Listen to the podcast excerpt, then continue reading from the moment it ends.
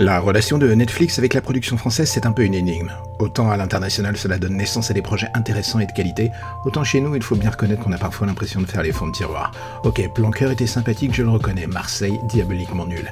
Et la dernière en date, Family Business, me laisse totalement perplexe. Pourquoi? Peut-être de par sa nature grandement anecdotique. Est-ce que j'ai passé un affreux moment en regardant cette première saison? Pas le moins du monde. Non, en grande partie grâce au génie comique de Jonathan Cohen et de Gérard Darmon, toujours aussi sympathique même en dehors du Burger Quiz. Mais est-ce que l'on peut nier que ce à la française version humour ne va absolument nulle part Les personnages, les motivations, les actes de chacun, tout est schématique au mieux, on ira même jusqu'à dire que par l'instant, on frôle la gentille fumisterie. C'est distrayant, oui, mais est-ce que c'est la seule horizon de production que Netflix a l'intention de nous offrir pour le futur français?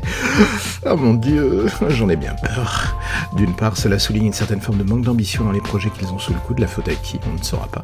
Et un certain je m'en foutisme de la part de Netflix aussi, injectant de l'argent aux 80 sans se soucier de la qualité en retour.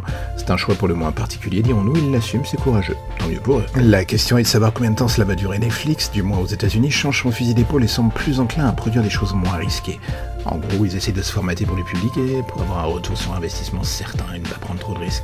C'était prévisible avec le temps d'une certaine manière, la belle époque du porte-monnaie ouvert aux 80 semble prendre l'eau. Ce qui laisse planer un doute sur ce qu'il se passera ici. et oui, Osmosis était un parti pris intéressant par exemple, même s'ils ont peu lui reprocher d'être un Black Mirror en version Frenchy. Mais les autres productions sont à peine dignes de ce que l'on peut espérer trouver sur des chaînes traditionnelles. Et c'est bien là le problème.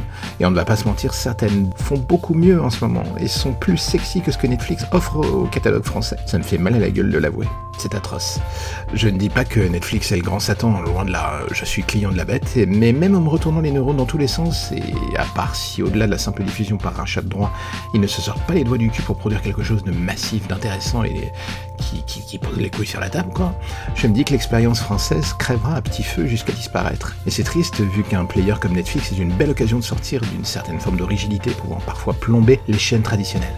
Mais c'est un peu comme si dans le fond, en découvrant ce qui est mis en avant par la plateforme, on en venait à se dire que tout cela n'avait qu'un sombre goût d'inachevé et que le refus d'autres chaînes en amont était parfois logique. Ce qui nous ramène à Family Business. Le potentiel était là, du moins dans le casting.